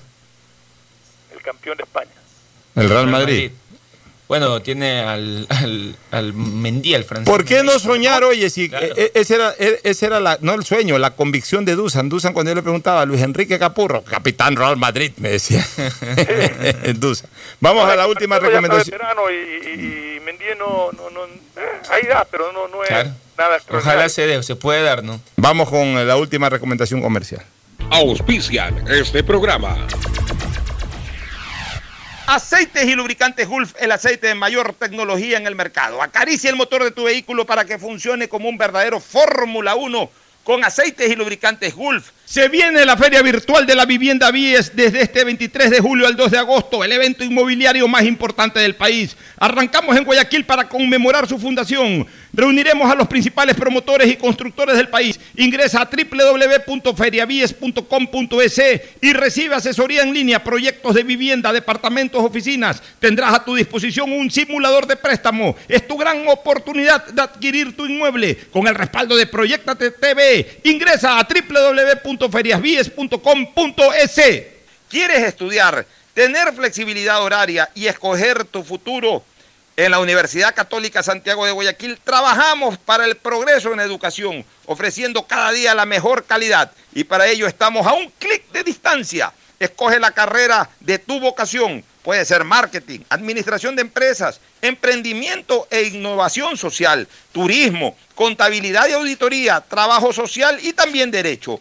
Consulta en nuestra página web mayor información y esquemas de admisión. Universidad Católica Santiago de Guayaquil, formando siempre líderes. Cámbiate a CNT, ahora tu chip prepago tiene más de 3 gigas para navegar y minutos a todas las operadoras, todo por 7 días para que no pares de compartir. CNT, conectémonos más. Llegó el momento de volver a abrir las puertas de tu negocio con el crédito Reactívate Ecuador impulsado por el gobierno nacional al 5% de interés a 36 meses y los primeros 6 meses son de gracia. Solicítalo hoy en el Banco del Pacífico, el Banco Banco del Ecuador. Sabemos que hoy toda tu familia necesita conectarse, trabajar y estudiar al mismo tiempo. Por eso hacemos más fácil que todos naveguen en casa con el doble de velocidad a 50 megabits por segundo. Además, te damos el segundo mes de internet, facilidades de pago para tu laptop nueva y tu licencia Microsoft 365. Ven y sé parte de Claro. Conectado avanzamos. Para más información y condiciones consulta claro.com.es.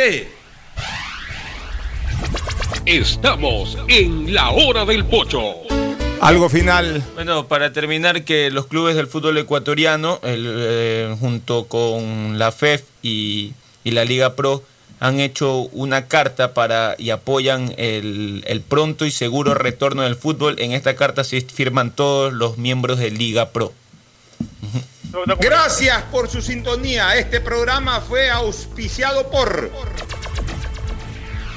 Aceites y lubricantes Gulf, el aceite de mayor tecnología en el mercado. Se viene la Feria Virtual de la Vivienda Vies desde este 23 de julio al 2 de agosto, el evento inmobiliario más importante del país con el respaldo de Proyecta TTV. Ingresa a www.feriavies.com.es.